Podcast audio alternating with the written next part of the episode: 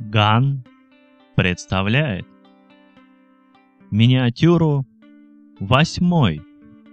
Автор Григорий Неделька. Читает автор.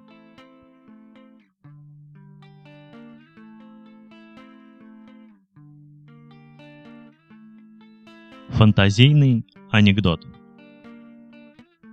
Самое неприятное в том сне, что это вовсе не сон – у восьмой двери меня встретил Алигьери. «Приветствую!» «Здравствуй, Данте! А где Вергилий?» «У него встреча с меценатом». «Да это не страшно». Поэт улыбнулся с легкой хитрецой. «Полагаешь? А найдешь ли ты обратный путь?» Я протянул руку. «Ну вот же дорога наверх». Он покачал головой.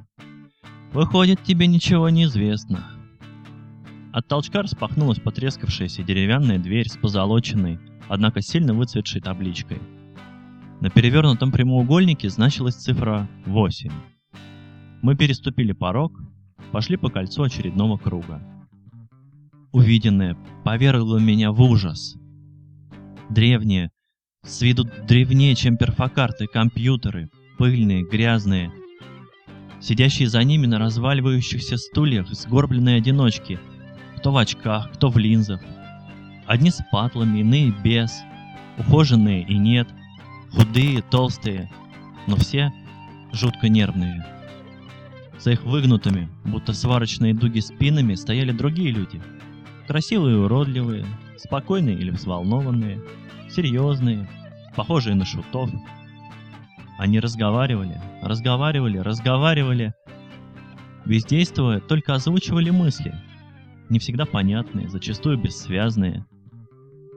Те, что сидели, остервенело стучали по клавишам, надсадно рычали, оглядываясь на говоривших, прикрикивая на них. Без толку. Общение с собеседниками ли, с самим ли с собой, не прекращалось ни на миллисекунду.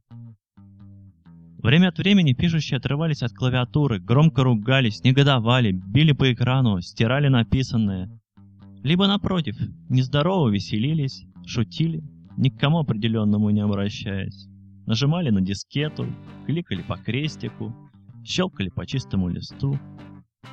Либо дожидались, когда компьютер зависнет, когда случайно закроется несохраненный документ, когда перегреется системный блок, рухнет операционная система, чтобы в итоге все равно начать по новой. Интернет-форумы, социальные сети, чаты, Насильное купание в помоях талантливых причин зависти.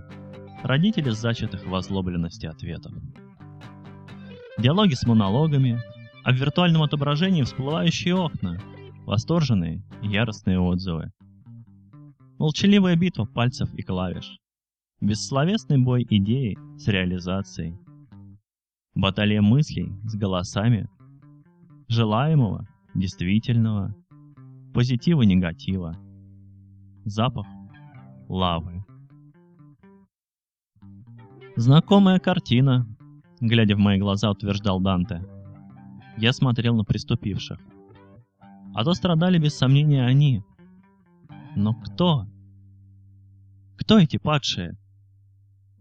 А если стал порочен целый свет, процитировал комедиограф, то был тому единственной причиной сам человек, лишен источник бед своих скорбей Создателем единым.